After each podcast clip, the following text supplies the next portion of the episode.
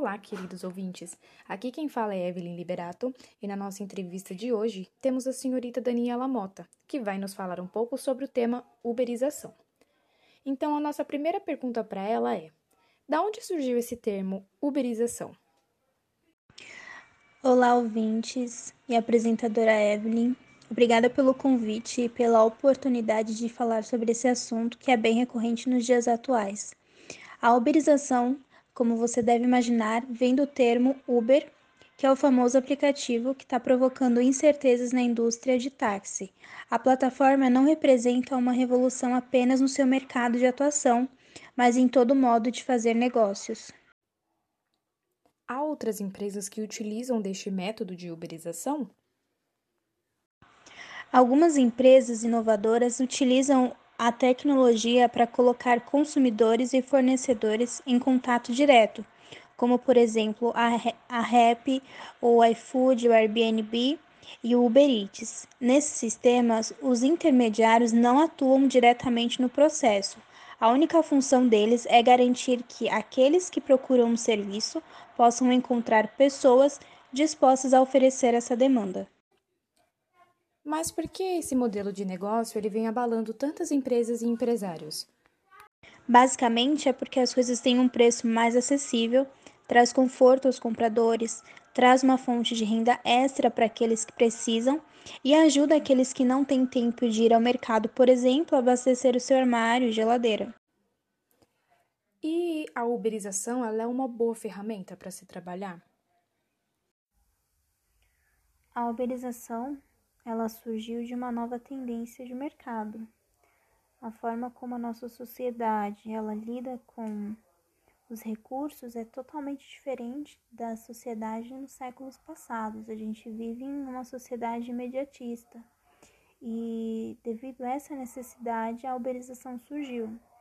Então esse aplicativo que é uma ponte entre fornecedor e usuário é uma nova tendência de mercado e a economia ela mudou a forma como ela enxerga isso. E hoje, é, partindo de ponto de vista mais humano, onde 12% da nossa, da nossa população brasileira está desempregado, e por mais que esse emprego seja informal, ele consegue fornecer no final do mês uma renda, ela é vista como um ponto positivo.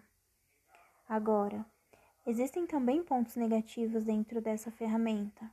E por isso a gente precisa ajustar esses pontos negativos, porque essa tendência ela veio para ficar no mercado. Então o governo ele precisa usar o seu poder para conseguir ajustar a jornada de trabalho dessas pessoas, porque muitas delas trabalham 12, 13 horas e não recebem hora extra por isso. Essa falta de estabilidade também é uma desvantagem. Então, partindo do princípio humano, a gente precisa olhar para essa ferramenta e entender que muitas famílias utilizam dela como fonte de renda. Então, a gente precisa olhar com um olhar de justiça social para que existam leis que garantam um bom desempenho no final do mês, para que tenha um salário justo e uma jornada de trabalho justa também. Então, é, a uberização é uma ferramenta boa para se trabalhar, sim, porque é uma nova demanda de mercado e ela veio para ficar. Só que precisam de, de alguns ajustes e isso vai ser feito ao longo do tempo, porque assim como ela surgiu, novas demandas de trabalho também surgirão. Você acha que há uma concorrência justa entre as empresas que exercem serviços por app e empresas que não utilizam esse serviço? Não é uma concorrência justa.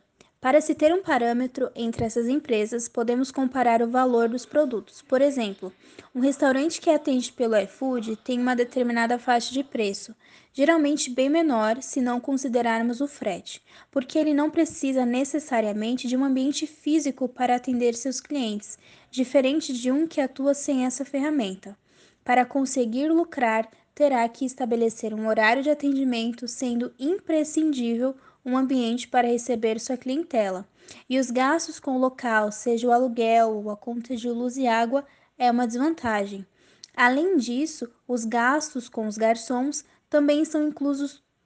Tudo isso influencia no valor final do produto, o que pode ser uma desvantagem para os comércios mais tradicionais, o que acaba forçando esses empresários a adotarem as novas tecnologias para se manterem no mercado. Muito bem. Agradecemos a sua participação, Daniela. Muito obrigada.